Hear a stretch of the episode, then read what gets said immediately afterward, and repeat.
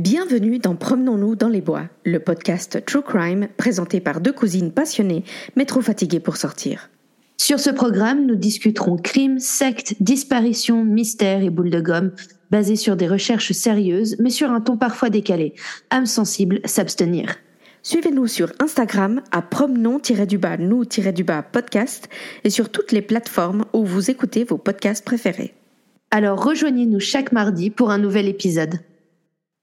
Bonjour, bonjour. Salut, salut. Coucou Gabi. Coucou Tamara, comment ça va? Ça va bien. Ça va bien. Écoute, oui, comme un dimanche. Parce qu'on enregistre le dimanche. Voilà. Et nous sommes prêtes à embêter à nouveau nos auditeurs. Hmm. Et aujourd'hui, nous allons parler de Disparition mystérieuse, le second volet. Parce qu'on en a déjà fait un. Mais... épisode 2. Épisode 2, le retour. Le comeback, ouais. Exactement. non, mais il y en a tellement de ces disparitions qu'on s'est dit, franchement, on peut en refaire sans problème, quoi. N'est-ce pas? Ouais, et, et- et nous, il y a tellement d'histoires qu'on trouve intéressantes que on s'est dit que ce serait dommage de ne pas vous frustrer euh, également. Hein, Exactement. voilà. Plaisir, plaisir d'offrir. Plaisir de partager et puis euh, de, de titiller un peu le détective qui est en vous, n'est-ce pas? Voilà, donc je crois que c'est moi qui me lance euh, la première. Allô? Ah. Euh, Et moi, je vais vous parler d'une affaire. Je me suis rendu compte que dernièrement, je fais beaucoup d'affaires en France. Je sais pas ce qui se passe. Bah, mais aussi, il y avait une volonté d'essayer d'éviter euh, toujours euh, les États-Unis. Oui, oui, absolument. Mais c'est vrai que là, à nouveau, je reste sur une histoire française euh, qu'on appelle et qu'on connaît comme les disparus de Boutier. Mhm. Et pour vous donner une idée, c'est considéré par beaucoup comme l'affaire la plus mystérieuse des annales juridiques et criminelles, on va dire, euh, françaises. Ouais. Ok. Et donc, c'est de cette histoire-là que je vais vous parler. Alors, on va parler de la famille Méchino. Tout se passe euh, donc en 1972, 72 pour les Français, ou 1972, 72 pour les Suisses, parce qu'on va essayer d'être euh, fair and square. Nous sommes euh, dans la, à côté de Cognac, de la ville de Cognac en Charente, une petite ville juste, juste à côté de Cognac, qui s'appelle ville de Cognac d'ailleurs. voilà, qui s'appelle Boutier. C'est à environ, pour vous donner une idée, hein, c'est à 3-4 kills de Cognac. Donc on parle vraiment de coller à, à la ville de Cognac. Un, un des villages en- environnants, quoi. Oui, en fait, il y a juste la, la- la rivière, la Charente, qui Ouais. sépare Cognac de cette, ce, petit, de ce petit village. Et on va vous parler de la famille Méchino, composée de Jacques, 31 ans euh, au moment des faits, sa femme Pierrette, 29 ans au moment des faits, et leur Pierrette. Pierrette, c'est chaud. Elle est née dans les années. Non, elle est née dans les années 50, mais même là, ses parents étaient des sadiques. Bah non, 40, euh, je pense, parce qu'elle a 29 ans en 1972, donc ouais, j'imagine, euh, elle a Ouais. fait moins 30, quoi, en gros. Et leurs deux enfants, Eric et Bruno, respectivement 7 ans et 4 ans. Alors, Jacques est un ouvrier électromécanicien à l'usine de verrerie euh, près de là, qui est l'usine de fabrication de bouteilles en verre la plus grande d'Europe. C'est en tout cas à l'époque. Euh, c'est un gros bosseur, il bosse depuis l'âge de 14 ans. Et puis, il a des horaires très difficiles parce qu'il travaille souvent de nuit. Donc, il fait euh, ce qu'ils appellent les, les 3 Les fois 3 huit. 8 non? Les 3-8, ouais, un truc comme ça. Donc, c'est un gros bosseur. Il est marié à Pierrette depuis 7 ans à ce moment-là, donc ils se sont mariés très jeunes. Pierrette est femme au foyer, elle s'occupe des enfants. Et puis, à côté de son boulot, Jacques répare aussi euh, des motos, des voitures. Euh, il est excellent mécanicien, c'est sa passion. Et puis, il se fait des sous euh, au black, hein, comme ça, pour mettre de côté de l'argent, avoir des économies. Ils ont emménagé à Boutier au début de l'année 1970. Donc, ils sont depuis environ deux ans et demi euh, dans le village. Euh, les voisins, les amis, les collègues disent qu'ils sont très gentils. euh, c'est un couple assez simple, assez humble. Ils causent aucun problème. Ils vivent dans une petite maison en pierre. Jacques est décrit comme très travailleur, très déterminé. Typiquement, au boulot, ils disent que c'était le premier à faire des stages pour s'améliorer dans son job. Euh, euh, tu vois, Ah c'était ouais, vraiment, vraiment un bosseur, quoi. Un gros bosseur. Euh, en revanche, certains le, le, enfin, je dis pas en revanche pour rire, mais euh, certains le décrivent comme un peu taciturne. C'était, c'était un gars qui était un peu renfermé comme ça, mais il avait des amis et il les invitait très volontiers à la maison. Et puis, euh, les gens de l'époque disaient qu'il n'avait aucun vice. Et c'est assez marrant euh, parce que c'est des expressions euh, d'alors qui, en gros, voulaient dire qu'il n'était pas alcoolo, qu'il tabassait pas sa femme. Enfin, tu vois. A, a priori, il tabassait pas sa femme, A priori, il n'avait pas de, de, gros soucis criminels ou autres. Voilà. Donc, c'est une petite famille qui vit une vie assez simple, assez banale. Et nous sommes donc le dimanche 24 décembre 1972. Donc on est la nuit de Noël et un collègue et, euh, ami de Jacques euh, vient les chercher dans l'après-midi, donc la petite famille, parce que sa femme et lui les ont invités euh, pour le repas du soir. Et ses amis vivent à Cognac même, donc c'est à environ 4 km et demi de Boutier, de là où ils vivent. Alors, il va les chercher parce qu'ils savent pas où il vit, mais en réalité, les Béchinots prennent leur voiture. Donc, ils les suivent en voiture, si tu veux. Alors, petit détail qui a un peu d'importance, les Méchinots ont une voiture qui est une Simca 100, euh, pardon, une Sim, Simca 1100 de couleur grenat. Alors, pour ceux qui se disent une Sim quoi? Euh, Simca, c'était une marque, euh, c'est un acronyme de Société industrielle de mécanique et carrosserie automobile.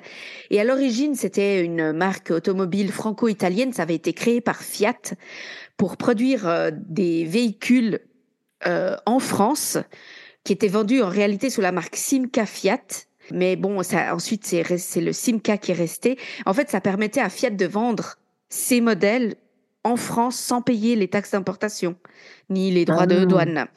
Puis bon, à savoir les que ouais, bah c'était tout à fait légal hein, en soi. Euh, euh, donc euh, il faut savoir qu'ensuite, par absorption et, et, et, fusion et autres, euh, Simca et Ford vont fusionner à un moment donné. Euh, en fait, finalement, euh, Fiat va tout reprendre. Ensuite, c'est Chrysler qui va reprendre, puis Peugeot. bref, Aujourd'hui, elle n'existe plus techniquement la Simca. Enfin, c'est des voitures. Si, tu, si vous faites un Google de image de Simca, vous allez voir, c'est typiquement la voiture des années 60-70 euh, et même avant. Et puis, bah, aujourd'hui, euh, techniquement, euh, l'entreprise fait partie de Stellantis, qui a Fiat, Peugeot, si je me trompe pas, euh, Citroën, Chrysler, Alfa Romeo, etc.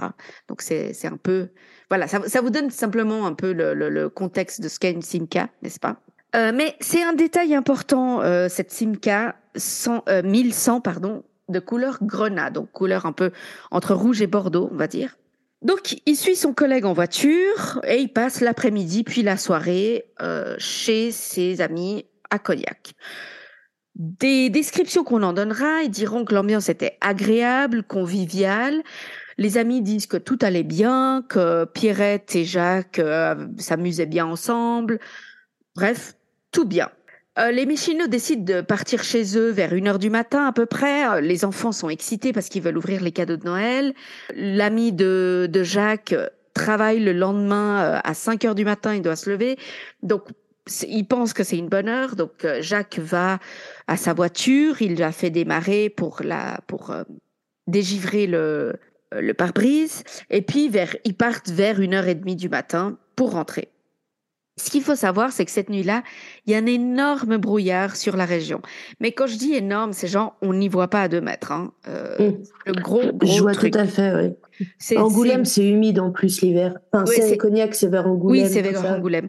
Mais c'est vraiment genre, euh, ils disent c'était une purée de pois. Hein. C'était vraiment genre euh, horrible, quoi. Bref, ils en ont pour max 10 minutes, 15 s'ils vont très lentement à cause du brouillard, tu vois. Donc ils partent de, de chez ses amis et ben on ne les reverra plus jamais. Voilà. Ah oui, carrément, toute la famille. Carrément. Ah Donc les jours suivants, Jacques ne se pointe pas au travail, ce qui est extrêmement étrange pour lui. Jacques, c'est pas le gars qui manque un seul jour de travail à moins qu'il soit au fond du trou, euh, tu vois. Mais c'est le gars qui était, encore une fois, bosseur, bosseur, genre, il loupait pas un jour de travail.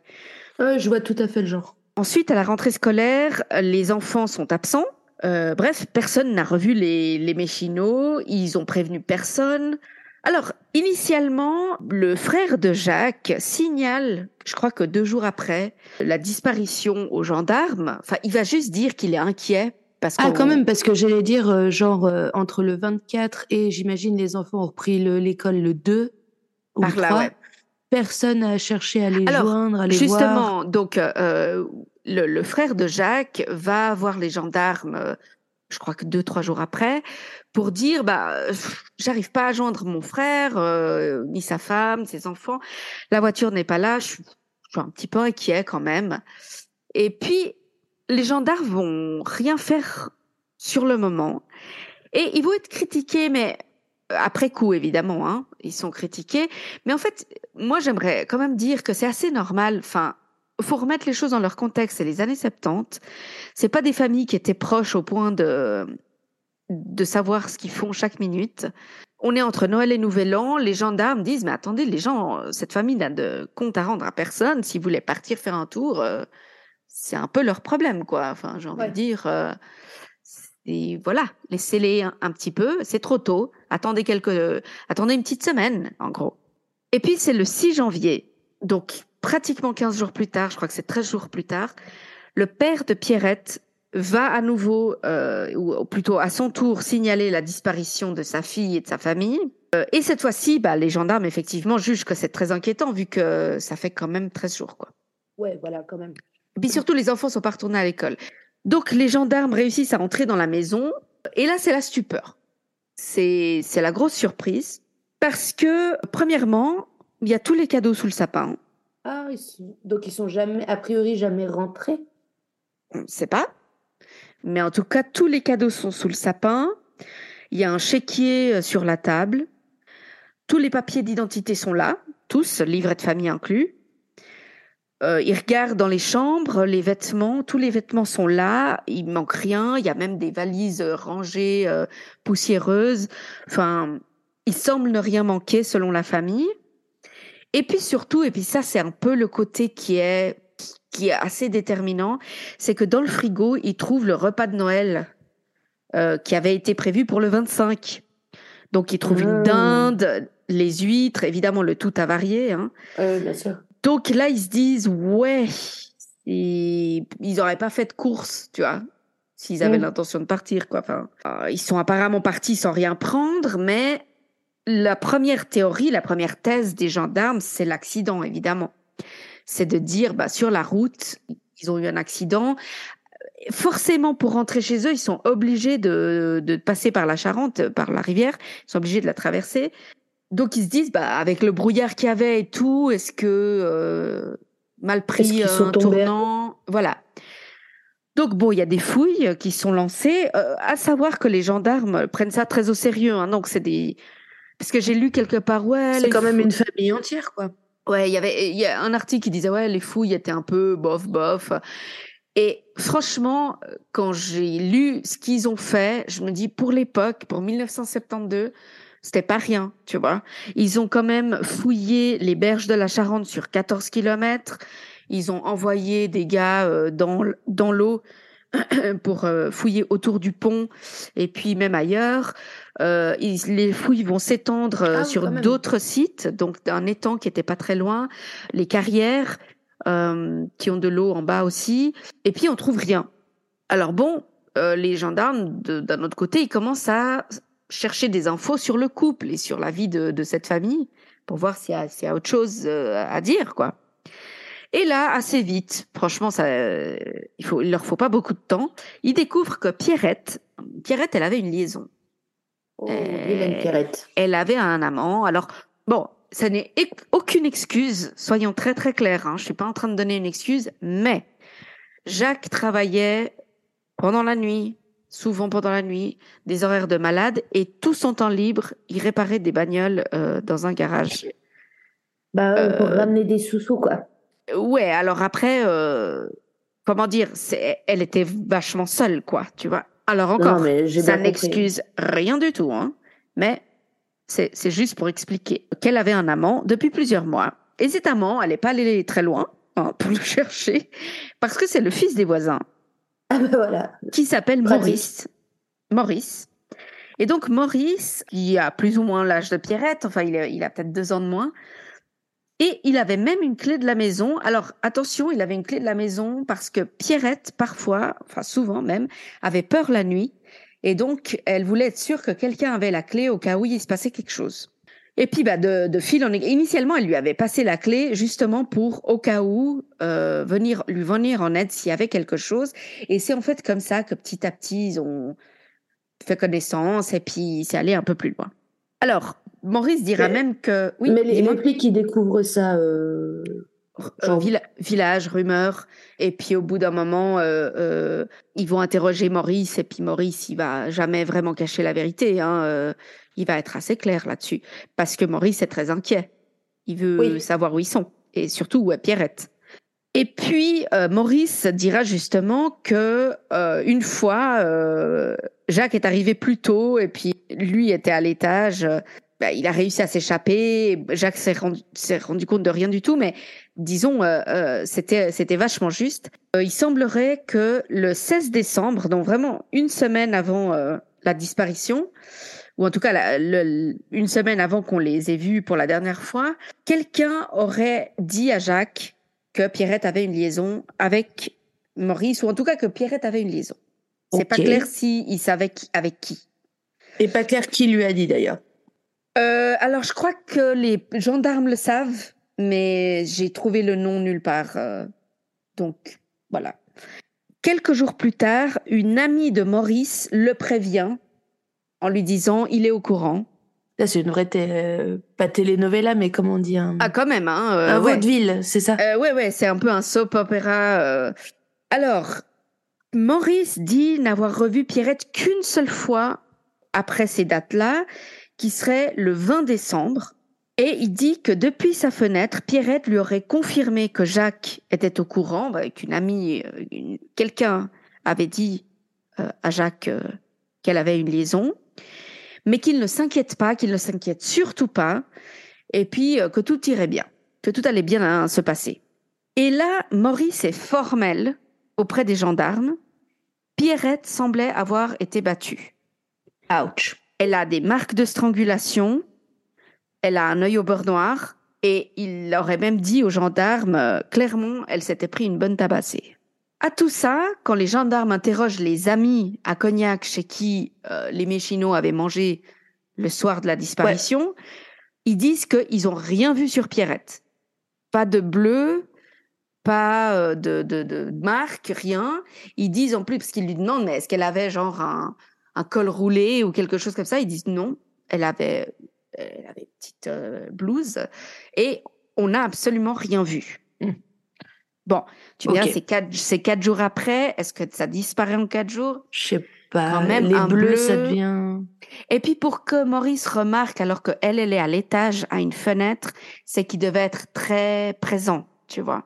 Bon, après, il y a les miracles du maquillage, mais euh, une, une femme peut-être qui se maquille peu le jour. où elle- Après, tu vois, c'est Noël, on s'attend peut-être à ce qu'elle soit pas. toute maquillée. Je sais pas du tout. L'autre chose qu'entendent les gendarmes, c'est que la rumeur du village veut que Pierrette allait quitter son mari après les faits. Ah ouais, elle est forte, la Alors. rumeur du village. Hein. Alors, petit village, à savoir que euh, entre euh, la famille de Pierrette et la famille de Jacques, euh, bon, il y, a- il y a pas mal. Jacques, euh, il fait partie d'une fratrie de 13 ou 14, je crois, oh donc putain, il y, y a de quoi. Hein. pauvre mère. Ouais. Et puis, bah, la question, c'est est-ce que Jacques a effectivement réagi à cette nouvelle, tu vois? Ça, c'est vraiment la grande question. Là, je vais partir sur quelques détails un peu décousus, mais vous allez comprendre ensuite leur importance. La première chose, c'est les pistes sur lesquelles que, que, que les gendarmes vont avoir. Enfin, pistes. Les quatre théories. Il y a quatre grandes théories. Première théorie, l'accident. Hein, comme on a dit au début, accident de voiture, quelque part. Les courants étaient là. En plus, s'ils commencent à chercher que 15 jours après, euh, les courants peuvent avoir poussé le ça véhicule peut vraiment plus loin. pousser euh, la voiture avec quatre personnes dedans euh, facilement? Ben, considérant qu'ils ont peut-être essayé de s'échapper de la voiture, euh, s'ils se noient, c'est les corps qui sont poussés. Alors, ah oui. oui, mais on aurait retrouvé la voiture peut-être. alors justement, ah. encore une fois, ils ont fait des fouilles dans la Charente, ils ont retrouvé des voitures, mais pas celle-là. Donc, bon, on va y revenir. Deuxième piste, meurtre-suicide. Hein, euh, mmh. le coup classique. Annihilation de la voiture, de, de la famille, pardon. Euh, donc Jacques apprend cette liaison. Euh, il y a une dispute éventuellement ce soir-là. Il tue tout, il tue sa femme et ses enfants et il se suicide derrière. Alors, le truc, c'est que Jacques était un homme entre guillemets de principe. Il était très droit. Il clairement, tout le monde dit qu'il aurait jamais pu accepter une tromperie et qu'en plus il avait déjà parlé euh, du fait que parce qu'il avait vu à la télé une femme qui avait trompé son mari, je sais pas quoi, puis il avait déjà dit genre moi si ça m'arrive je, je, règle ça de manière définitive. Enfin, il avait été très, sèche à ce sujet-là. le mec est très manichéen, blanc noir. Euh, voilà. Alors après, la question c'est comment tu fais pour que personne ne retrouve personne? Donc euh, là, l'idée ce serait carrément qu'il aurait fait précipiter sa voiture dans l'eau. Euh, donc, est-ce qu'il aurait d'abord tué sa famille, puis ensuite précipite la voiture dans l'eau, puis il se laisse mourir? Encore une fois, pourquoi on retrouve pas les corps Tu vois, c'est un petit peu le. La, troisième piste, c'est la disparition volontaire. Mm-hmm. En gros, Jacques chope sa famille, il se dit, bah, c'est les fêtes, personne ne va poser de questions pendant quelques jours en tout cas, j'ai un peu de temps, et vend en voiture, se barre quelque part, près, loin, va savoir. Maintenant, sans papier, ok, euh, il y a l'idée qu'il aurait pu refaire des papiers, euh, euh, vu que il y a un peu la, théorie que j'ai lue dans certains articles qui est que, bah, comme il réparait des voitures et des motos, il aurait pu réparer la bagnole de délinquants ou de criminels, et puis d'une manière ou d'une autre se faire en sorte d'avoir des papiers, des faux papiers. alors rien, mais alors rien dans que ce soit dans son historique, dans son entourage et tout, laisse à croire que ce soit le cas. Alors, pas mm. forcément des faux papiers, mais en tout cas, qu'il ait été d'une manière ou d'une autre proche de criminel. Personne n'a jamais. Euh, il n'y a même pas eu une once de quelque chose, tu vois, un gars bizarre vu près de chez lui ou rien, rien du tout. Maintenant, les recherches commencent 13 jours après. Bah, en 13 jours, on peut partir loin. Hein. Ah, ça, je suis d'accord. Et là, ils se rendent compte d'une chose, c'est que Jacques avait retiré tout son argent de son compte. Ah ah Quelques jours avant. Et il a surtout, il avait de côté de ses petits jobs de, au black, il avait accumulé 50 000 francs français de l'époque, qui aujourd'hui représenteraient 50 000 euros. Ah, quand même? Ouais, pas rien. Et bien bosseur, hein, donc. Alors, où est-ce qu'ils sont partis? Bah, France, Europe, euh, et beaucoup parlent de l'Australie. Pourquoi? Parce que l'Australie, à l'époque, cherchait de la main-d'œuvre. C'était une émigration facile, était facilement accueilli en Australie. L'autre chose aussi, c'est que Jacques avait déjà parlé de l'idée de partir loin, parce que des mécaniciens, on en aura toujours besoin. Et puis, vrai. hyper facile. À savoir aussi que Jacques a été dans l'armée brièvement, il a déjà vécu ailleurs, donc pour lui, c'est pas vraiment un truc complètement hors, euh, comment dire, et en gros, finalement, si c'est vraiment ça, euh, lui, il a fait un kidnapping, quoi. Exact. Alors maintenant, la problématique, c'est que, alors certes, on avait besoin de moins de papier, surtout si tu pars en bateau.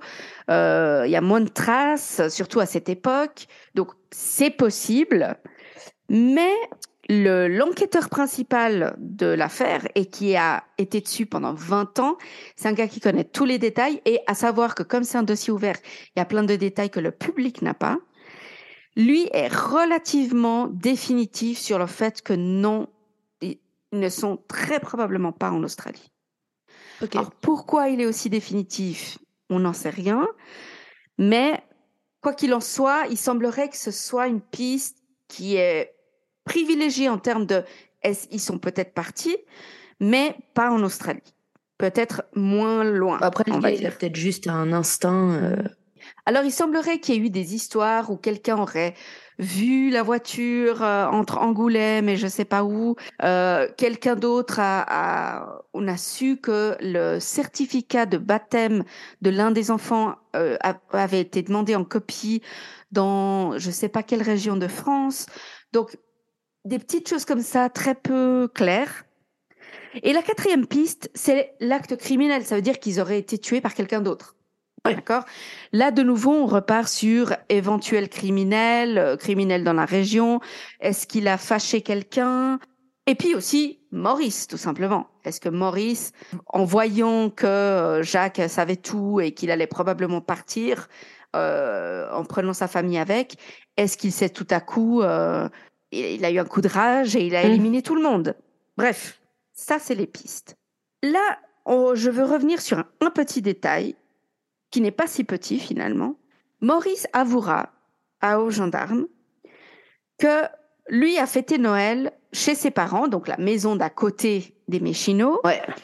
Et puis, quand il repart chez lui, le soir, il voit que, enfin la nuit plutôt, il voit que la Simca n'est pas là.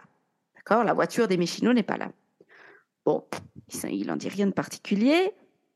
Il repasse le 25 décembre et il voit que la voiture n'est toujours pas là. Mm-hmm. Mais rappelez-vous, je vous l'ai dit, Maurice a la clé.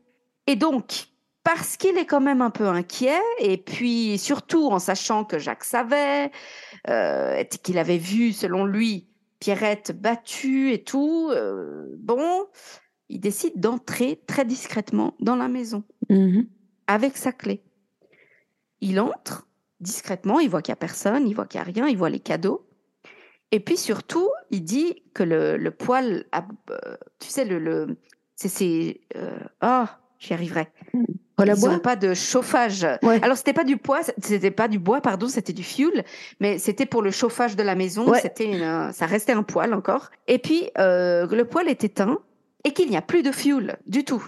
Et c'est là que Maurice sort de la maison et va voir euh, le frère de Jacques, qu'il connaît bien parce qu'ils font partie du même club sportif, et qui lui dit "Écoute, je suis un peu inquiet, je vois pas la Simca, non, non, non," et que ce frère ira aux gendarmes signaler ah, la disparition et les gendarmes lui diront c'est trop tôt, enfin ils ont le droit de partir se balader. Euh, non, enfin c'est laissez-les tranquilles quoi, tu vois. Mais alors pourquoi est-ce que ce détail a quand même un petit peu d'importance? Parce que ce qu'expliquait, euh, bah, tu te souviens de Lionel Camille? Oui. Euh, le, c'est alors pour ceux qui savent pas, Lionel Camille est un YouTuber qui a une chaîne euh, de true crime et, autres. Hein, euh, pas il, il passe à la télé, il fait des livres. Voilà, il est il est super et j'ai regardé l'épisode sur cette famille que lui a fait, qui est extrêmement complet. Je vous le recommande. Et lui, ce qu'il explique aussi, que j'avais vu aussi dans des articles, c'est que à cette époque et surtout à cette époque de l'année, ouais. être en manque de fuel, c'est pas possible tu peux pas, tu, tu fais des réserves avant, tu vois, mhm. parce que c'est les fêtes.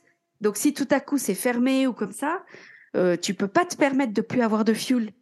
Bah non, c'est sûr, ouais. Donc ils disent, bah c'est pas, c'est vraiment pas normal. Donc d'avoir éteint le poêle comme ça et qu'il n'y ait plus de fuel, est-ce que c'est justement un signe que Jacques savait qu'il reviendrait pas, qu'il allait euh, à la sortie de cette, de cette fête partir? Alors, bon, ça, c'est un détail.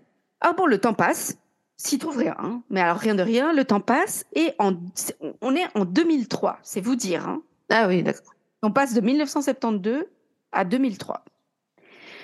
En 2003, un corbeau, je fais des guillemets, parce que un corbeau, on appelle un corbeau euh, une personne qui anonymement euh, révèle des informations sur un dossier.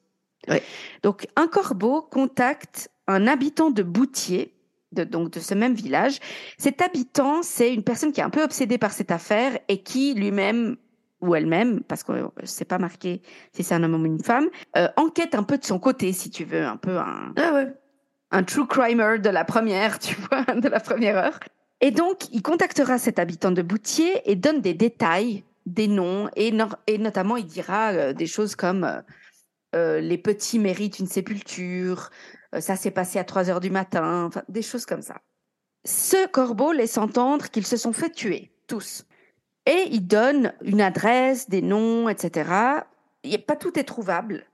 Euh, je pense que c'est parce que le dossier est encore ouvert. Il y a beaucoup de détails qui qui n'ont pas été révélés au public. Qui n'ont pas été révélés. Mais les gendarmes vérifient immédiatement et ils ne trouvent rien. Alors, ce qu'il faut savoir, c'est que à les rumeurs vont dans tous les sens. Hmm. Et surtout, tout le monde parle. même quand ils savent rien. Pourquoi? Notamment, alors déjà parce qu'il y a beaucoup de rumeurs, parce que c'est une histoire un peu particulière, un peu presque pas salace, mais tu vois ce que je veux dire C'est un peu Ouais. ouais telenovela, mais aussi parce qu'il y a des médias, des journaux qui offrent 500 francs de l'époque pour des témoignages. Ah. Alors les gens, ils, bah, ils veulent tous parler de quelque chose, tu vois, ils ont tous quelque chose à dire. Mm. Donc ils disent n'importe quoi. Alors les gendarmes, ils, ils doivent faire le tri. Et pour dire à quel point ils ont été, euh, comment dire, professionnels, c'est que pour la plupart, ils ont toujours, toujours vérifié. Oh. Euh, sauf quand ça avait aucun sens Oui, c'est oui, oui. complètement farfelu. Ils ont toujours vérifié, même les trucs. Pour te dire qu'à un moment donné, ils ont même été contactés par un médium qui avait dit avoir euh, vu la voiture et les corps dans la rivière devant un château pas loin de là. Ils sont allés regarder dans la rivière devant le château. Bah, de toute façon, effectivement, ils ont aucune piste, donc à ce stade, euh, Exactement. autant vérifier quoi. Exact. Donc, pour vous donner une idée hein, à quel point les gendarmes ont continué à chercher et cherchent encore. En 2001, euh, il y a un nouvel adjudant, adjudant-chef, pardon. Euh, alors, il n'y a pas son nom de famille, hein, Stéphane C. On va l'appeler Stéphane. qui arrive à Boutier. Et lui, il regarde un peu tous les cas qui sont encore euh, ouverts et il s'attarde sur celui-ci et il commence à vraiment, en fait, il commence à réenquêter le tout. Donc, en 2003, il y a ce corbeau. Il y aura, alors je vous donne un, sans ordre particulier. Hein. En 2010-2011, ils vont repasser euh, la Charente euh, euh, avec des radars subaquatiques. Ils retrouvent des tonnes d'épaves de voitures, mais pas la Simca. Ok. Ils vont faire un travail incroyable. hein. Donc, par exemple, euh, il y a un habitant qui trouve des ossements sous une dalle dans son jardin. Ils vont vérifier, ils vont envoyer à des laboratoires euh, à Paris et ailleurs. Ok. Et on verra qu'ils ont même trouvé un site mérovingien euh, comme ça. Euh, je te promets. Un type qui cueillait des champignons dans une forêt juste à côté euh, trouve euh, deux squelettes, dont un d'un enfant en cherchant des champignons. Ils vont pareil envoyer les ossements, faire des tests ADN et tout. C'est pas eux et il semblerait que les corps aient plus presque 100 ans. Ils vont faire des fouilles dans une maison abandonnée de près de là. Il y a rien. Euh, comme j'ai dit, le médium. Et tout ça, ils vont le faire sous un nom d'opération qu'ils appelleront Brunerie 47. Et c'est en hommage aux deux enfants. Donc c'est la contraction de Bruno et Eric. Ah. Et 47, c'est l'âge des enfants, ça reste 4 ans et 7 ans. Donc Brunerie 47. Et ils ont même mis en place un email avec ces donc Brunerie 47 at et je sais pas quoi après euh, où les gens peuvent écrire euh, s'ils ont des témoignages de dernière minute et ils peuvent même écrire anonymement s'ils veulent. Et puis euh, sur les dires d'un corbeau, un autre corbeau auprès Vas-y. du même habitant encore une fois, Trop bizarre, tous ces corbeaux. trop bizarre. Le 13 octobre 2013, Ah ouais, donc Après, assez récemment quoi. ouais, après une fouille, il retrouve dans la Charente, près de là, une voiture, attention, une Simca 1100 de couleur grenat. Ah, ah. Ah, ah. Et là, ils se disent, ça y est, Bah ouais. on a trouvé les méchinots. Sauf que les plaques d'immatriculation ne correspondent pas et le numéro de châssis et le numéro de série de, de la voiture ne correspond pas non plus. Et il n'y a pas de corps à l'intérieur. et il n'y a pas de corps. Sur les dires du même corbeau, en 2020, les gendarmes s'intéressent à Maurice, qui à ce moment-là a plus de 70 ans. hein. Oui. Il est interrogé et il dira exactement la même chose que 40 ans plus tôt. Quoi. Euh, Il ne sait pas ce qui est arrivé, mais il voudrait bien savoir ce qui est arrivé et surtout savoir si Pierrette va bien, ou en tout cas Oui. si elle a été en vie longtemps. euh, Enfin, quid et il a même dit, moi, je, je voulais même pas que nécessairement qu'elle revienne vers moi. Je voulais juste savoir si elle allait bien. Ouais, bah ça se comprend vont- s'ils avaient quand même euh, une histoire où ils étaient peut-être potentiellement amoureux. euh. Oui, alors lui a dit que lui était très amoureux et euh, il dit que, à son avis, elle était amoureuse de lui, mais qu'évidemment, euh, faudra lui poser la question, tu vois, pour Ouais. être sûr. Mais disons que, en tout cas, elle avait l'air et puis elle avait l'air de, de, de, de dire qu'elle allait quitter son mari pour lui. Donc voilà. Ils vont même perquisitionner sa maison en 2020 et celle de sa famille, qui est la maison d'à côté des euh, Méchino, fouiller sa propriété euh, pour dire il y a un terrain qui est, dont il est propriétaire qui vont passer au radar et ils vont même retourner une partie du terrain à la tractopelle. Ils ont évidemment rien trouvé, sauf, je crois, un revolver complètement rouillé, mais qui n'a aucun lien avec l'histoire. Et puis, bah, plusieurs diront c'est complètement con d'avoir fait ça dans la mesure où il a, il a acheté ce terrain dans les années 2000. Donc, euh, ah oui, effectivement. C'était un peu inutile, mais bon, on ne sait jamais. Bah, euh, ça se déplace en décor à part ça. Oui, c'est vrai. Alors, à savoir qu'en 2022, c'est les 50 ans de la disparition. On ne sait toujours rien. Le dossier est prescrit euh, depuis plus de 20 ans, hein, vu que c'est 30 ans pour une offense sur mineur. Donc, mmh aujourd'hui, même si on trouvait aujourd'hui un meurtrier, ben, on resterait, il lui arriverait rien. À savoir que les autorités cherchent toujours. Maurice s'est souvent plaint parce que les enquêteurs n'avaient pas suivi une piste que lui avait donnée, qui est que quelques jours avant leur disparition, le 20 et 21 décembre, les 20 et 21 décembre, Jacques serait parti en Vendée les deux jours, donc aller-retour, aller-retour, les deux jours, pour voir un ancien camarade d'armée, un ancien camarade de régiment en Vendée. Et que, ben, peut-être qu'il lui aurait dit ce qui s'était passé, est-ce qu'il aurait arrangé un voyage, est-ce qu'il hmm. aurait quelque chose? Et en fait, les gendarmes n'ont jamais suivi cette piste. Euh, ils ont suivi le médium, mais pas. Euh, Et alors, est-ce qu'ils l'auraient suivi, mais ils l'ont pas dit? Encore une fois, le dossier est ouvert. Oui, il y a des choses qu'on ne sait pas. À savoir aussi que dans la Charente, on sait aujourd'hui qu'il y a des trous. C'est-à-dire donc euh, il y a des. Ça veut dire que c'est pas le fond de la rivière n'est pas plat. Il y a ah. soudainement des, des, trous assez profonds. Euh, si une voiture est tombée là, est-ce qu'on l'a, est-ce qu'ils ont cherché, tu vois, parce que c'était quand même avec les moyens de l'époque. Donc, comment est-ce qu'ils ont cherché? Pareil, pareil, dans les carrières, il y a des siphons. Donc, peut-être simplement qu'ils n'ont pas fouillé complètement et à 100% tout ce qui était possible. Peut-être. Comme j'ai dit, l'ancien enquêteur, donc ce Stéphane C, euh, pense qu'ils ne sont pas en Australie. Pourquoi? Ben, on n'a pas d'informations à ce sujet. Mais en tout cas, il est assez clair là-dessus.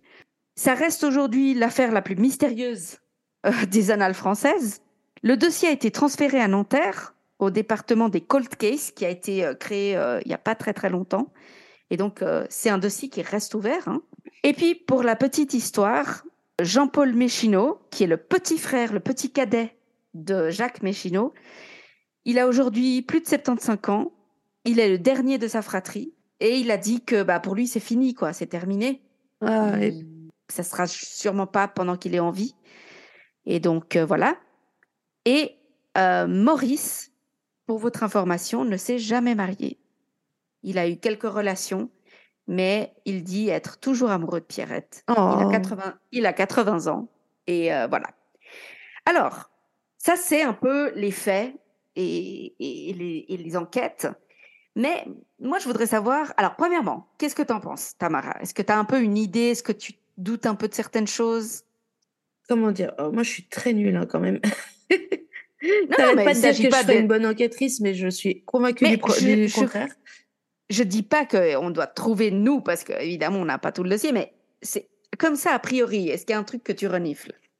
Non, évidemment, euh, je, suis tout à fait d'accord avec les gendarmes ou la police, je sais plus qui s'en occupait, que euh, la thèse la plus probable, c'était l'accident, purée de poids, euh, t'as bu deux, trois verres, c'est Noël, malgré tout, t'es ouais. peut-être potentiellement pompette sans dire d'être bourré, tu vois? Ouais, c'est la première fois qu'ils font ce chemin en sens inverse depuis chez ce collègue. Ils ont pu se perdre. Voilà. C'est tout à fait possible. Euh, la voiture qu'ils ont retrouvée, même si le châssis ne matche pas, etc., euh, sachant qu'il était bricoleur et mécanicien, il a pu modifier ça. Exact. Euh, donc, je, ok, c'était les années 70, mais tu avais quand même besoin de papier d'identité pour voyager, un minimum. Et, et en fait, c'est juste, je vois pas s'il est si droit que ça, et puis attends, on te parle d'un village paumé autour de Cognac, à quel point il aurait pu rencontrer des délinquants qui auraient pu lui permettre de faire des faux papiers, tu vois? Ouais. moi, moi, ça m'apparaît que c'est le genre de personne, il sait où trouver un flingue, par exemple, parce que c'est la campagne et que c'est les années 70. Bah Mais ça me paraît plutôt être le genre de gars qui saurait même pas vers qui se tourner pour euh, essayer de faire un coup foireux. Ouais. Donc je sais Absolument. Alors moi, je suis assez d'accord avec toi sur le fait que quand j'ai vu qu'ils avaient retrouvé une Simca 1100 de couleur grenat euh, pas loin de là, j'ai tout de suite dit mais c'est celle-là. Et puis le fait que ce soit pas la même plaque, que ce soit pas euh, le même numéro, mais on s'en fout. Il était, comme tu dis, il est mécano. Il avait d'autres bagnoles qu'il était en train de réparer. Il aurait pu euh, changer la plaque. Il aurait pu plein de choses. Franchement, moi, ce, cette voiture qu'ils ont retrouvée, pour moi, c'est un signal. Pour moi, c'est, franchement. Toi, pour toi, du coup, ça accrédite euh, la théorie comme quoi c'est une disparition volontaire. Moi, je pense que Jacques a organisé quelque chose. Hmm. Disparition ou meurtre, je pense qu'il a, il s'est débarrassé de la voiture en tout cas. Hmm. Ça oui. Alors après, il y a plusieurs choses. Je pense que effectivement, le, voyage en Vendée est peut-être un, il y a peut-être quelque chose, tu vois, euh, vraiment. C'était très intéressant parce que j'avais un peu un feeling de, moi j'imagine vraiment Jacques faire le, le, le, le truc ultime. Commettre l'irréparable comme ça. Commettre l'irréparable, de tuer sa famille. Alors après, suicide ou pas, pour lui, j'en sais rien. Mais euh, en tout cas, je l'imagine, parce que j'imagine pas Pierrette être emmenée, même en Espagne ou ailleurs, et ne jamais recontacter sa famille, ne jamais trouver un moyen quelconque de, de contacter quelqu'un pour dire on est en vie. C'est ça, parce que les enfants, ils étaient petits, euh, tu fais une nouvelle vie, euh, voilà. Mais euh, pas Pierrette, quoi. Ben, surtout que tu, tu, au moins, ne serait-ce que pour dire ne nous cherchez pas, tout va bien. Tu vois Donc, moi, c'est ça qui me. C'est là où je suis pas. J'imagine pas la disparition, genre en Australie ou comme ça. Parce que franchement, non. Tu as l'adresse de tes parents. T'envoies. En secret, t'envoies une lettre, tu vois. Je ne sais pas. Alors, est-ce qu'il aurait tué Pierrette et juste pris les enfants? C'est possible aussi. C'est possible aussi. Mais ça veut dire quoi? Aujourd'hui, les enfants, ils ont plus de 50 ans. Et ils donnent pas signe de vie. Mais ils, ils, se, rappellent peut-être même pas. Ah, quand même, 7 ans, tu te souviens de quelque chose, hein? Ouais, mais tu sais, les trucs traumatisants et puis tu changes de pays. Euh. Et puis surtout, ah, il y a des moments dans ta vie où, au niveau de ton identité, tu cherches d'où tu viens, quand même. Ouais quand même. Je sais pas, mais je, je, j'ai du mal à croire qu'il y ait eu, qu'il y ait rien, tu vois.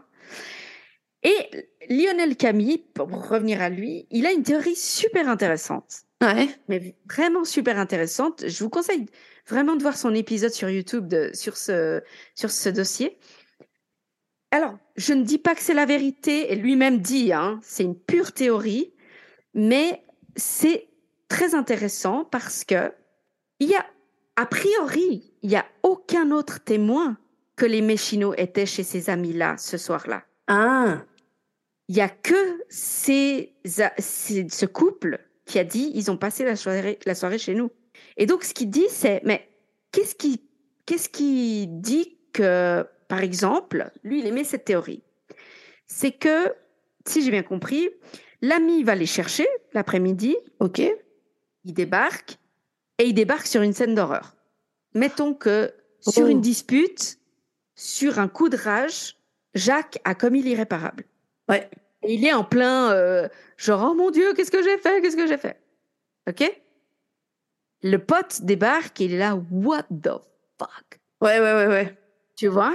Et puis Jacques d'une manière ou d'une autre le convainc premièrement de ne rien dire mm-hmm mais deux, de lui donner un coup de main en disant qu'ils étaient chez eux ce soir-là et qui va s'occuper de tout, ne t'inquiète pas. Et tu me reverras jamais, ne t'inquiète pas. Qui dit qu'il n'a pas filé les 50 000 balles à ce gars? Ah. Tu vois? Alors, Donc ce serait plusieurs jours avant. Ouais, ah non. Ouais, mais euh, pareil, euh, en vue de quoi Jacques aurait-il retiré ses 50 000 francs? Alors, est-ce que lui pensait, je vais me tirer avec, et puis en essayant de convaincre Pierrette, en lui disant, on part, on part, tu, on va à une autre, nouvelle vie, etc.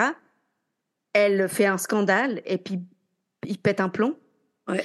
Ou alors, ou alors, bah effectivement, il pète un plomb avant parce que personne n'est sûr d'avoir vu Pierrette, disons après le 20, 21, 22. Mhm. À tout ça aussi, l'autre euh, théorie de Lionel Camille, c'est OK, qu'est-ce qui fait des corps? Bah oui. Bah, je vous rappelle que Jacques travaille dans une usine de verrerie où ils ont des fours hyper chauds. Ouais, mais attends, faire le verre. si elle est 3-8, ça veut dire que l'usine ne ferme littéralement jamais. Comment tu ramènes des corps et que Ben, personne te voit? Il semblerait que pour euh, les fêtes, il y avait du personnel réduit et donc il travaille là depuis hyper longtemps. Est-ce que d'une manière ou d'une autre, il aurait réussi? Est-ce que on n'en sait rien Encore une fois, hein, je je dis pas.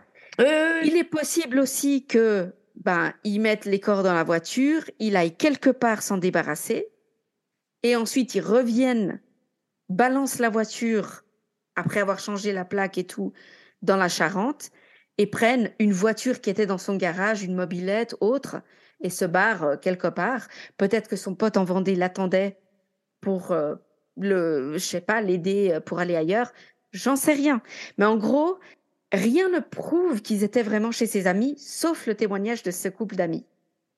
Peut-être que ce couple d'amis, lorsqu'ils demandent est-ce que Pierrette avait des bleus, ils disent non parce qu'en fait, ils savent pas que Ma- Maurice a dit qu'elle avait des bleus. Mm. En même temps, Maurice, c'est le seul à l'a- à l'avoir vu avec des bleus. Oui. Donc, eh ben, je trouve hyper intéressant de, Non, de non, se non, poser très questions intéressant, comme ouais. ça, tu vois. De se dire, ben, ok, qui ment? Est-ce qu'il y a quelqu'un qui sait quelque chose? Est-ce qu'il y a quelqu'un qui ment? En fait, faut faire comme Dr House et dire tout le monde ment. Tout le monde ment. Et l'explication la plus simple est souvent la meilleure. C'est ça. Le rasoir Rasoir, d'Occam. rasoir, rasoir. Putain, j'allais le dire et j'y arrive pas. Rasoir d'Occam. Rasoir. Rasoir d'Occam. Enfin voilà, c'est la disparition, les disparus de Boutier, dite aussi l'affaire de la famille Méchineau, qui est à ce jour la disparition la plus mystérieuse dans les annales françaises. Comme ça, vous aurez un sujet de conversation euh, à Noël. Voilà. Eh ben, très intéressant. J'aime beaucoup. C'est pas mal, hein Très agaçant, évidemment. Évidemment. Parce que sinon, euh, voilà. En fait, moi, j'arrive pas à chaud à avoir des idées comme ça. Tu sais, des fois, il faut que je laisse s'infuser. euh. Oui, alors c'est sûr. Mais moi, ce qui me perturbe le plus, tu vois, parce qu'à la limite, il la tue, elle, puis il se barre avec les enfants ou Ouais. quelque chose comme ça. Tout à fait possible, hein, tout à fait. Mais moi, ce qui me perturbe le plus, c'est ces deux enfants. Enfin, jamais ils ont cherché quelque chose. Jamais ils ont, ils se sont manifestés. Jamais rien. C'est space quand même. S'ils sont en vie, tu veux dire? Oui, alors, en imaginant qu'ils sont en vie. Après, s'il a tué tout le monde, ou si se, ou alors encore une fois, si c'est un accident et que la voiture est, est tombée quelque part, mais c'est très bizarre qu'on ait jamais rien retrouvé. Ouais, je suis assez d'accord. Enfin, c'est possible, hein. On le, tout le monde le dit. C'est possible Ouais. de ne pas retrouver. Mais bon. C'était l'affaire Méchino. J'espère que vous l'avez aimé, enfin que ça vous intéresse. Ouais. Encore une fois, je recommande le- la vidéo de Lionel Camille. Il y a aussi une émission qui a été euh, produite et, et présentée par euh, Marie Drucker euh, à ce sujet, qui est pas mal du tout. Ah, ok. J'irai voir. Donc, vous pouvez. Je vous encourage. hein. Et toi, raconte-nous ta disparition mystérieuse. Alors, bon, bah, moi, je suis aux États-Unis. Inévitablement. je suis désolée. Non, non, Non, non, c'est pas pas, grave. hein, les juste disparitions. c'est- juste que celle-ci, je te l'avais vaguement évoquée. C'est une qui m'a, qui m'avait euh, tapé dans l'œil, on va dire, depuis Mhm. déjà quelques temps. Moi, aujourd'hui, je vais vous parler de ce qu'on appelle en anglais de Yuba County Five. Traduit, ce sont les cinq de Yuba, du les cinq du comté de Yuba. Et on va remonter à 1978, 78 Ah pour les Français. On est, on est dans les mêmes. euh, Dans les mêmes ça m'a en fait marrer. quand même. Mmh, pas mal. Alors, qui sont les cinq de Yuba? En fait, ce sont cinq hommes de Yuba City en Californie. Il s'agit de Jackie, Bill, Jacques, Ted et Gary. Donc, ils sont âgés entre 24 et 32 ans et ils sont affectueusement appelés par euh, leur famille les garçons. Enfin, en gros, pour dire le groupe, parce qu'ils sont tout le temps ensemble. Ces cinq hommes euh, souffrent tous d'un handicap léger. En général, je crois que c'est retard un peu de, de développement. Ok. Euh, ils vivent euh, avec, ils vivent chacun avec leur famille encore, Mhm. euh, mais ils sont suffisamment indépendants pour l'un d'eux a le permis notamment, et ils peuvent passer un peu du temps seuls. Ils peuvent aller se balader. Ils peuvent pas vivre seuls, mais ils sont voilà, ils sont pas non plus complètement à la ramasse, si tu vois ce que je veux dire. Oui, oui, absolument. Et ce qui est chouette, c'est que tous ensemble, ils jouent au basket euh, dans un centre de, de réadaptation professionnelle ou plutôt d'insertion. Et ils, se, ils sont très contents en, en février donc 1978. Ils sont très contents de participer à un tournoi organisé par les Jeux olympiques, euh, les Jeux paralympiques, pardon, euh, à Sacramento, parce que les vainqueurs de cette compétition allaient recevoir un voyage d'une semaine à Los Angeles. Oh, wow, c'est Voilà, cool. donc eux, ils étaient tout excités, ils adorent le basket. Apparemment, c'était vraiment euh, une vraie grosse passion. Ouais. Et ils étaient assez déterminés à ramener le, trophée. Enfin, au-delà du trophée, le, le voyage leur faisait vachement envie. Et ce, donc, ce tournoi devait avoir lieu le 25 février. Donc, la nuit précédant le tournoi, euh, le, donc le 24, le jour de leur disparition, ils devaient assister à un autre match de basket. Justement, parce que c'était toujours dans le cadre de ce tournoi, donc ils, a- ils avaient, c'est pas qu'ils devaient, c'est qu'ils voulaient voir l'autre équipe jouer, voir ce que ça donnait, et puis euh, après, voilà, passionnés de basket, ils voulaient voir le match de basket, etc. Ouais, ouais. Donc, ils décident tous de monter dans la voiture de. Alors, attends, pardon, je m'étais mis le nom de famille. Ils montent tous dans la, dans la voiture de Jack, qui a donc le permis. Il a euh, ce, euh, ce qui est une, euh, une Mercury. J'ai aucune idée de ce que c'est, mais voilà. En tout cas, ils ont assez de place pour être à 5 dedans. D'accord. Et ils vont parcourir 80 km pour se rendre à, l'Université d'État de Californie pour assister à ce fameux match. Après le match, on a euh, d'ailleurs un, une, une vidéosurveillance qui atteste du fait que après le match, ils se sont arrêtés dans une petite supérette ou une station essence pas claire à ce niveau-là selon les articles, et ils ont fait le plein de bonbons et de lait au chocolat pour le retour en voiture. Un témoin dira plus tard qu'il les a vus partir euh, dans la bonne direction pour retourner à Yuba, ok. mais en fait, ils ne sont jamais revenus. Ah. Alors, le lendemain matin, les, euh, les, les parents de, de, de chaque, euh, de- chacun de ces hommes euh, s'est bien entendu rendu compte que le- leur fils n'était pas revenu à la maison. Bien sûr. Euh, et c'était pas du tout le- leur genre de rester dehors toute la nuit. Euh, J'ai cru d'ailleurs comprendre qu'il y en avait qu'un seul sur les cinq qui avait déjà été autorisé à passer la nuit ailleurs qu'à la maison, seul Ouais. ou voilà. Donc les parents s'appellent entre eux juste quand même pour vérifier euh, ce, ce qui se passe. Et surtout, ils se disent, en plus, ils devaient, ils étaient censés rentrer et se lever tôt parce qu'ils ont leur propre match ce, ce jour-là, le 25 février. Bien sûr. ils auraient pas manqué ce match. Et justement, la mère de Jack, celui qui a la voiture, appelle la police. Et Dieu merci, la police euh, tout de suite comprend. Ok, c'est vraiment pas normal. Euh, je pense que, tu vois, ça aurait été cinq euh, hommes, comment dire, en pleine capacité mentale, etc. Ils auraient dit non, mais ils ont fait la fête, ils sont en train de cuver leur vin quelque part. Ouais. Là, le fait que ce soit des, des personnes un peu diminuées mentalement, euh, Mm. ça les a suffisamment inquiétés pour euh, lancer tout de suite euh, des recherches. Donc, fatalement, ils se disent, on va, on va refaire le trajet. La, la première idée, quand même, c'est un accident, effectivement. Tu vois, ils Bien sont sûr. rentrés de nuit après un tournoi, va savoir. Donc, ils refont le trajet entre Yuba City et Chico, donc, euh, qui est la ville où il y avait le, le match. Et puis, aucune trace. Enfin, en tout cas, les, premiers jours, ils cherchent, il y a vraiment aucune trace d'eux. On retrouve pas la voiture. Ils interrogent un peu des témoins, ils vont dans les stations-service, etc. À part les images de cette petite supérette où ils ont fait le, le plein de bonbons, il n'y a, pas de traces ni d'image d'eux. Par pur hasard slash chance, un garde forestier découvrent la voiture coincée dans un banc de neige dans la forêt nationale de Plumas le 27 février. Donc, ils ont, je rappelle, ils ont disparu le 24 février au soir, ou en tout cas dans la nuit du 24 au 25. Mais quand je dis que c'est par chance, c'est parce que cette route, euh, dans cette forêt nationale, se trouve à à peu près 80 km dans la direction opposée à oh, celle que les hommes auraient dû emprunter. Et c'est une route isolée. Euh, y a, je ils avaient... Donc ils auraient rien à faire là, quoi. En fait. Là, c'est même pas de, c'est même pas tu t'es perdu, c'est que tu, tu t'es perdu et tu as continué dans, dans, ton truc. Je sais pas comment expliquer, mais. Ouais, ouais, ouais, ouais. Alors, dans la voiture, il n'y a pas les cinq hommes. Il y a en revanche euh, beaucoup de euh, paquets de bonbons euh, mangés. Enfin, ouais. ils retrouvent les emballages, etc. tout ça. Ouais.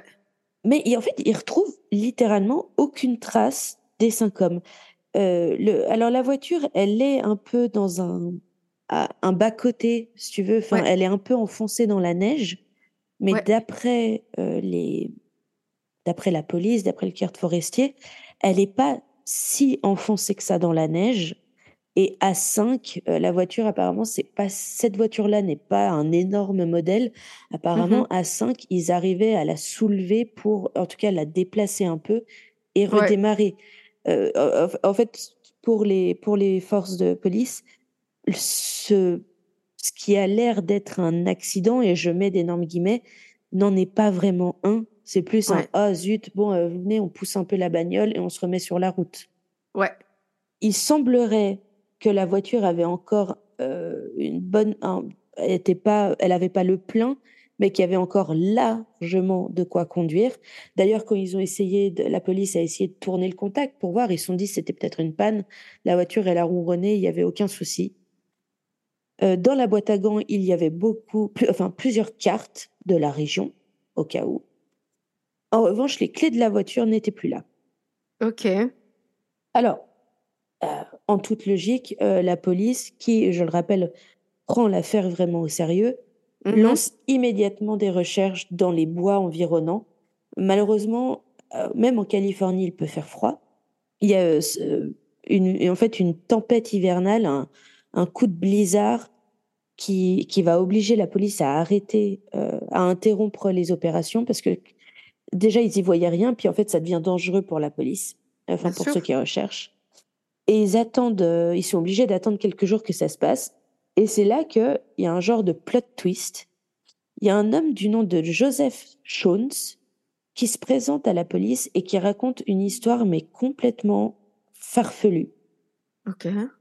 Donc Joseph Jones dit avoir emprunté la même route isolée pour aller, euh, parce que lui, il a une genre de petite cabane dans la forêt. Ouais. Et euh, il voulait aller checker que tout allait bien euh, en prévision d'un. Il savait qu'il allait y aller dans quelques jours. Il voulait vérifier que tout allait bien. Et il sait, il dit qu'il s'est lui-même retrouvé coincé dans un banc de neige.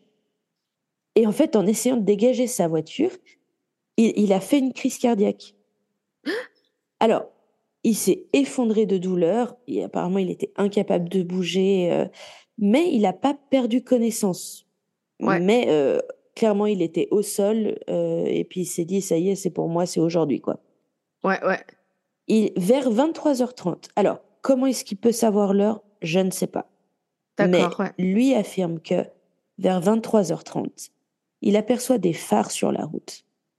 Et il affirme, il est certain que plusieurs hommes sont sortis d'une voiture, mais avec aussi une femme qui tenait un bébé dans ses bras. Hein? il, dit, il, a appelé à l'aide. Le il dit que le groupe a arrêté de parler et a disparu. Deux heures plus tard, lui, il estime que c'est deux heures plus tard, il dit qu'il a vu des faisceaux de lampes de poche, qu'il a essayé d'appeler à nouveau à l'aide, mais que personne n'est venu à son secours. Alors, bon, le mec est quand même... Euh, euh, il, au bout d'un moment, il a eu suffisamment, il a en fait, il a récupéré suffisamment de, il avait moins mal et il se sentait un peu mieux. Le mec s'est levé pour tenter de descendre la montagne à pied pour aller chercher de l'aide. Waouh, quand même, hein. Et en descendant la montagne, il a vu la voiture de Jack à l'endroit où il avait vu le groupe d'hommes la, nuit précédente, enfin le, le 24 au soir. Il l'a pas signalé à la police parce que lui, de toute façon, il était en mode je viens de faire une crise cardiaque, faut que j'aille chercher de l'aide. c'est seulement après, euh, quand il en a entendu parler, parce que c'est un peu euh, tourné aux infos à la radio, qu'il a décidé de se manifester. Alors, on ne sait pas si Joseph Jones a réellement vu euh, les cinq de Yuba, ni s'ils étaient vraiment accompagnés d'une femme et d'un bébé, ou mmh. s'il a simplement imaginé tout ça parce qu'il était dans un état de douleur intense, un peu, voilà, un peu, un peu délirant, un peu dans un stade un peu délirant. surtout qu'au final, son histoire, elle ne fait qu'ajouter au mystère de l'affaire, en fait. Bien sûr. Et à ce stade, malheureusement, il y a trop de neige pour continuer les recherches. Donc, le, la police prend la dure décision de stopper les recherches et d'attendre euh, la fonte des neiges. Donc, euh, je te laisse imaginer, les familles sont effondrées. Non, non, ben, j'imagine. C'est horrible en plus parce que déjà, c'est un peu la crainte de ta vie, quoi. C'est un enfant neurodéficient euh, et voilà, il a l'air d'être épanoui, de faire du basket, d'avoir des amis et tout. Puis tout à coup, il y a ça qui se passe. Oui, et clairement, je tiens à noter, c'est tu vois dans les articles que j'ai lus, etc., tu sens que c'est des familles très aimantes Ouais. Parce que même, on, le sait très bien, que même encore aujourd'hui, mais dans les années 70, c'était encore très, très tabou, très, tu vois, d'avoir un enfant qui, qui, avait une déficience mentale. Mmh et de ce que je comprends, c'était des familles très aimantes qui se sont très bien occupées de leurs garçons. Ouais, ouais, ouais. Alors, comme je vous le disais, les recherches, malheureusement, doivent s'arrêter. Et ça nous amène à quelques mois plus tard, au 4 juin, toujours donc 1978. Et en fait, ce sont des motards qui exploraient les sentiers de cette fameuse forêt nationale de Plumas et qui tombent sur une caravane euh, de services forestiers dans les bois. Donc apparemment, mhm. les gardes forestiers mettent régulièrement à des endroits précis des caravanes avec des vivres. Euh, et puis au cas où, s'ils ont un problème, en fait, ils peuvent se réfugier dedans. Oui, c'est comme, comme ici les refuges de montagne, en fait. Voilà, euh, exactement. Hein. Et bah, parce que c'est vrai que, euh, comme on le sait, euh, les États-Unis, la Californie, de manière générale, c'est très très sauvage. Il y a encore des ours, il y a des beaucoup d'animaux sauvages. Ouais. T'es pas à l'abri d'une mauvaise rencontre. Moi, je, moi, je flippe à chaque fois que je tombe sur TikTok ou quoi, les, les vidéos de gens qui font une randonnée, puis t'as des ours qui les suivent, tu vois. Mmh. ah, ah, ah, super. ouais. Rappelez-moi, j'y vais pas. Hein, voilà. Alors, cette caravane, elle est environ. Alors, ils ont mis à 20 miles euh, de l'endroit où la voiture de Jack avait été découverte. 20 miles, je crois, je crois que c'est 20. Euh, c'est quoi C'est 25 kilomètres Dans les 30, je pense. Peut-être 30, ouais, t'as raison. Et puis, eux, ça les fait marrer. Ah, c'est la première fois qu'on tombe sur une, euh, une vraie caravane du service forestier. Et ils mmh. se disent, bah, on va, bien, on va fouiller, tu vois. Et euh, le problème, c'est qu'ils vont faire un peu une macabre découverte, comme on dit. alors, ils vont trouver dans cette caravane le corps de Ted, donc un des cinq hommes, étendu sur le lit. Il est enveloppé dans, ses, dans des draps, en fait. Par, ils ont dit, enfin, ça a été décrit un peu comme si c'était fait un cocon avec les draps. Ses pieds sont très gravement gelés. Alors, il est décédé, hein, pardon, j'ai, voilà, je, je le dis. Il est... Mais euh, depuis longtemps ou ah, bah, tu, vas, tu vas en parler après? Je vais en parler. Son corps est émacié au point qu'apparemment il était plus qu'à une quarantaine de kilos. Et la longueur de ses cheveux et de sa barbe suggère qu'il a été en vie pendant deux ou trois mois après sa disparition. Ah ouais. Non ouais. Alors, ce qui est curieux, c'est que bien que Ted se soit introduit dans la caravane, il n'a pas ouvert, ou en tout cas pas utilisé, euh, si tu ouvrais un placard dans la remise de la petite caravane, il y avait de quoi nourrir cinq hommes pendant plus d'un an. Oh putain, il a rien ouvert? Non. Il n'a pas mangé? Pas mangé. Il n'a pas non plus utilisé les allumettes ou le carburant ou la bouteille de propane qui sont situés euh, juste à côté de la caravane pour garder la caravane au chaud. En fait, tout porte à croire qu'il a simplement passé des mois à attendre la mort. Alors, les, évidemment, les motards euh, appellent euh, la police hein, qui débarque, les mmh. enquêteurs débarquent sur les lieux, constatent effectivement tout ce que je viens de vous décrire. Et à partir de cette caravane, recommencent les recherches en cercle autour de la caravane. Ouais, Ils vont trouver les restes de Jack et de Bill dans les bois à plusieurs kilomètres de là. De toute évidence, les corps avaient été dévorés par les animaux. Il n'est pas certain que les hommes aient atteint la caravane. Euh, les enquêteurs à ce stade penchent plus pour le fait que les hommes ont été séparés d'une manière ou d'une autre. Peu après la découverte de Jack et Bill, euh, les chaussettes, euh, non pardon, les chaussures et la colonne vertébrale de Jackie sont découverts à 3 km de là. Seulement ça? Ouais, seulement 3 km de la caravane. Et, non, je veux dire seulement de sa colonne vertébrale. et son crâne 100 mètres plus loin après. Oh. Alors, non. Les familles, évidemment, se posent euh, un tas de questions. Comment ils sont arrivés là? Pourquoi ils ont laissé la voiture? Euh, Mais il y a surtout une question principale. Où est Gary? Où est le cinquième homme? Et à ce jour, le corps de Gary n'a jamais été retrouvé. Oh. Ses chaussures de sport ont été découvertes dans la caravane. Donc, ce qui est, a priori laisse supposer qu'il s'y est trouvé à un moment donné, mais aucune autre trace de lui. Et son père dit en interview que, parce que son père s'est joint euh, à l'effort de recherche. Oui, oui. Euh, et son père dit qu'il était désespéré, il cherchait partout les lunettes de son fils, parce qu'il s'est dit, un animal n'aurait pas mangé les lunettes. Bah si je retrouve les lunettes, je vais retrouver mon fils.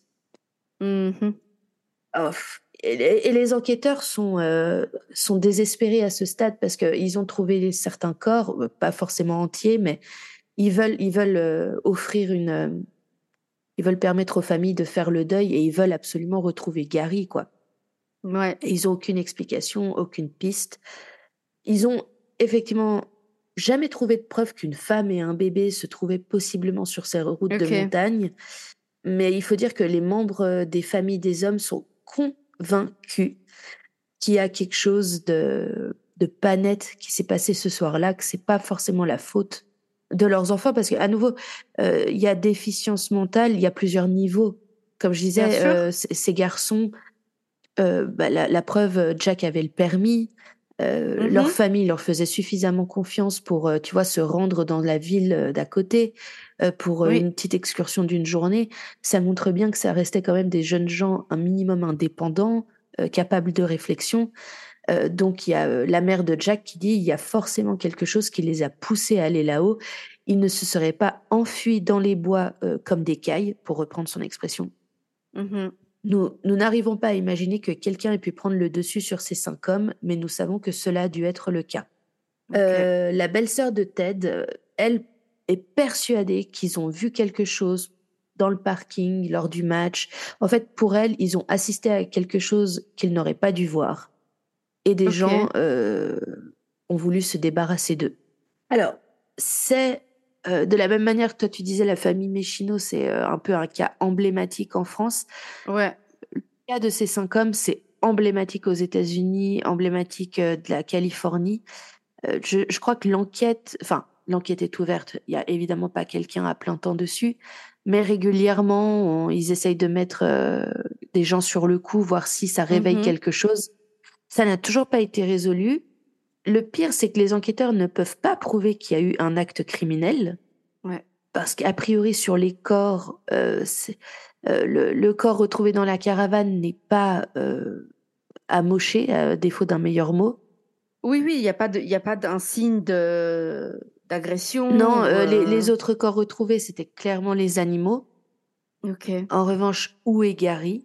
Euh, ben, Après, je me, je me demande, les, personnes comme ça qui ont ce type, quel qu'il soit, hein, de retard mental ou de, de, ou en tout cas de, de, de il y a peut-être une logique qui est pas tout à fait la même euh, pour tous. Ouais. Et est-ce que dans des moments de panique ou de danger, est-ce qu'ils ont les mêmes réflexes que tout un chacun Tu vois, est-ce qu'il y, y, a le réflexe de se beaucoup, nourrir, de se réchauffer? J'ai beaucoup cherché à ce niveau-là pour euh, voir si je trouvais euh, des mots des parents qui, enfin, des interviews des parents qui, parce qu'ils connaissent leur enfant, ils ont déjà vu leur enfant sous situation de stress. Si ça aurait pu, si eux avaient des explications à donner à ce niveau-là, parce que c'est évidemment ce qui m'est venu à l'esprit de peut-être que je, moi je me rappelle plus lequel était dans la dans la caravane, mais Ted. Ted, je crois, oui effectivement, trouve trouve la caravane et pour lui c'est déjà beaucoup et pris de panique décide de ne plus sortir de la caravane. Ouais. Mais c'est terrible qu'il soit resté en vie si longtemps. Mmh. certains porte l'hypothèse, on a retrouvé les baskets de Gary dans la caravane, mais pas Gary. Euh, l'hypothèse, c'est que Gary aurait pris les chaussures de Ted, qui étaient apparemment de meilleures chaussures, et qu'il se soit aventuré ah. dehors, et que c'est pour ça que euh, Ted, dans la caravane, n'a pas reprotégé ses pieds, et que c'est pour ça que les pieds auraient été si salement amochés. Euh, voilà, apparemment, apparemment, s'il avait été en vie, euh, ça aurait sûrement été une amputation. Ouais, ouais. Euh. Parce que je sais qu'en plus, tu as dit, il y avait une sorte de. de C'était quoi de, de, tempête de neige ou quelque chose y a comme eu un Blizzard. Euh. Parce que je sais que j'avais lu au Canada, il y avait des gens qui, qui avaient été pris dans un blizzard et, et en étaient morts, alors que c'est des gens qui, qui avaient je veux pas le dire ça méchamment, hein, mais qui avaient toute leur capacité mentale, qui étaient en plus des chasseurs, qui, qui vivaient par là et tout. Mais... Donc, qui connaissaient les lieux et qui ont quand même été pris. J'entends bien, mais ce que je veux dire, c'est que avant de se poser la question de ce qui s'est passé dans les bois, il y a la question de comment ils sont arrivés dans les bois. Pourquoi? Non, non, on est bien, on est bien d'accord. Euh, euh, on sait bien qu'aux États-Unis, euh, ils n'étaient pas sur des routes de campagne, c'est des grands axes. C'était de Yuba à Chico, qui est une, une grande, assez grande ville.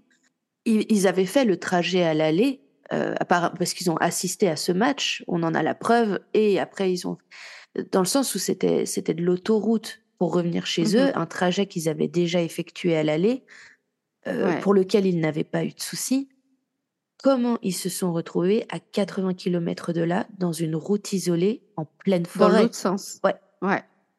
Ouais. En pleine forêt. Alors qu'un témoin affirme de manière certaine, après on connaît le, on sait que les témoins c'est pas fiable, mais qu'il mm. affirme les avoir remarqués quand ils ont acheté leurs bonbons et tout ça, parce qu'ils étaient cinq et que voilà, puis après ça l'a, ça l'a, euh, quand il a vu ça aux infos, ça lui a fait tilt parce qu'il les avait remarqués la veille et que lui, il est sûr de les avoir vus partir dans la bonne direction. Comment ah, Ça me stresse. et, n'oublions pas Joseph avec sa crise cardiaque, qui est certain d'avoir vu. Alors, il peut pas l'affirmer qu'il y avait cinq hommes, mais il sait que c'était pas genre un ou deux. Lui, il se rappelle, il y avait beaucoup d'hommes. Un, groupe d'hommes. Un groupe d'hommes. Euh, j'imagine que quand tu es à terre, euh, cinq hommes, sept, c'est vraiment un groupe d'hommes. Et une femme avec un bébé. Hmm. Alors, euh, je tiens à dire, Joseph, il est bien brave. Comment il aurait pu voir ça aussi dans la nuit, au sol, euh, pris de douleur? Je sais pas. Ouais. Mais il n'a jamais changé sa version des faits. Il, il, je crois pas qu'il soit encore en vie à l'heure actuelle, mais c'est, euh, il a jamais budgé. Pour lui, c'était, il s'est passé ça, il en est certain. Mmh mais à nouveau, aucune trace. On n'a pas retrouvé le corps d'une femme, peut-être avec un enfant. Euh, après, les forêts, c'est très très grand, surtout aux États-Unis. Ouais. Donc. Oh là là, euh, quelle histoire Ouais, alors, je, suis désolée pour les auditeurs. Je me rends compte que mon histoire est vraiment courte. Ah ben non, attends, quand même. Euh, mais c'est vraiment, ça m'avait interpellée quand j'en avais entendu parler vaguement, puis j'ai décidé de me renseigner plus. J'aurais aimé frustrant en fait. J'aurais hein. aimé avoir plus à vous apporter. Euh, malheureusement, je, je, crois vraiment avoir fait le tour. Il n'y a pas de. Alors tu vois, ceci dit, c'est marrant. Ils ont noté qu'il n'y avait pas les clés de la voiture euh, sur le contact dans la voiture qui est mmh abandonnée, euh, mais ils n'ont pas retrouvé les clés que je sache. Ils n'ont jamais retrouvé les clés? Non. Donc bon après, ça a pu être chopé par un animal, puis paumé, va savoir où. Bien sûr. Mais donc, euh, ouais, euh, petite pensée pour les euh, motards qui, en rentrant dans la caravane, ont découvert ça. Oh là là. Mais c'est fou. Et, c'est un dossier qui reste ouvert, tu sais? Oui, oui. Euh, en fait, c'est vraiment un peu le, comment dire, le, dossier qui continue de hanter la police du comté de Yuba, même plus de 40 ans après, quoi. Parce que, en fait, il faut penser aux parents de, de Gary, qui, je crois, sont maintenant décédés, qui n'ont jamais retrouvé leur enfant.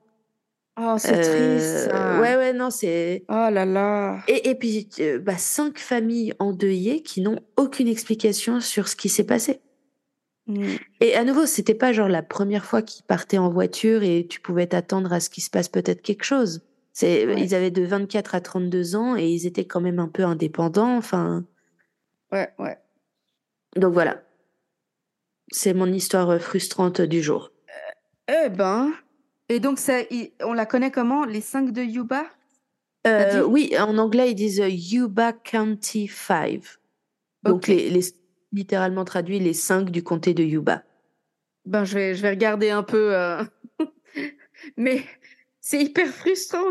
Ah et puis, c'est tellement. Alors, c'est vrai que remarque, on faisait disparition mystérieuse. J'ai un peu triché parce qu'on a retrouvé certains corps. Mais les circonstances font que je me suis dit c'était assez mystérieux pour que je puisse en parler. Euh. Oui, mais, les disparitions mystérieuses, c'est pas nécessairement qu'on retrouve pas les gens ou les corps, c'est plus, ok, mais qu'est-ce qui s'est passé? Ouais. Parce que là, enfin, ça n'a aucun sens. Et donc voilà, je. Mon Dieu, mon Dieu, mon Dieu, mon Dieu. Faut qu'on devienne détective, je te dis. Je suis pas certaine qu'on arrivera à grand chose, mais. Faut qu'on aille enquêter. La bonne volonté est là. Voilà.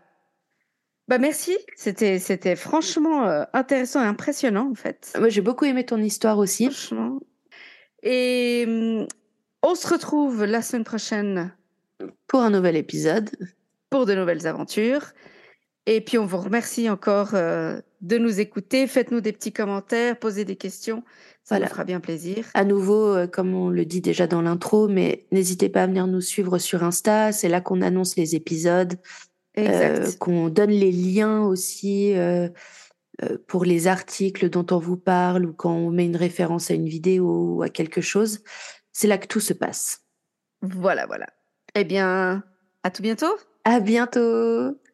Et spécialement pour Mélina. Bye. Bye bye. Ciao tout le monde. Ciao.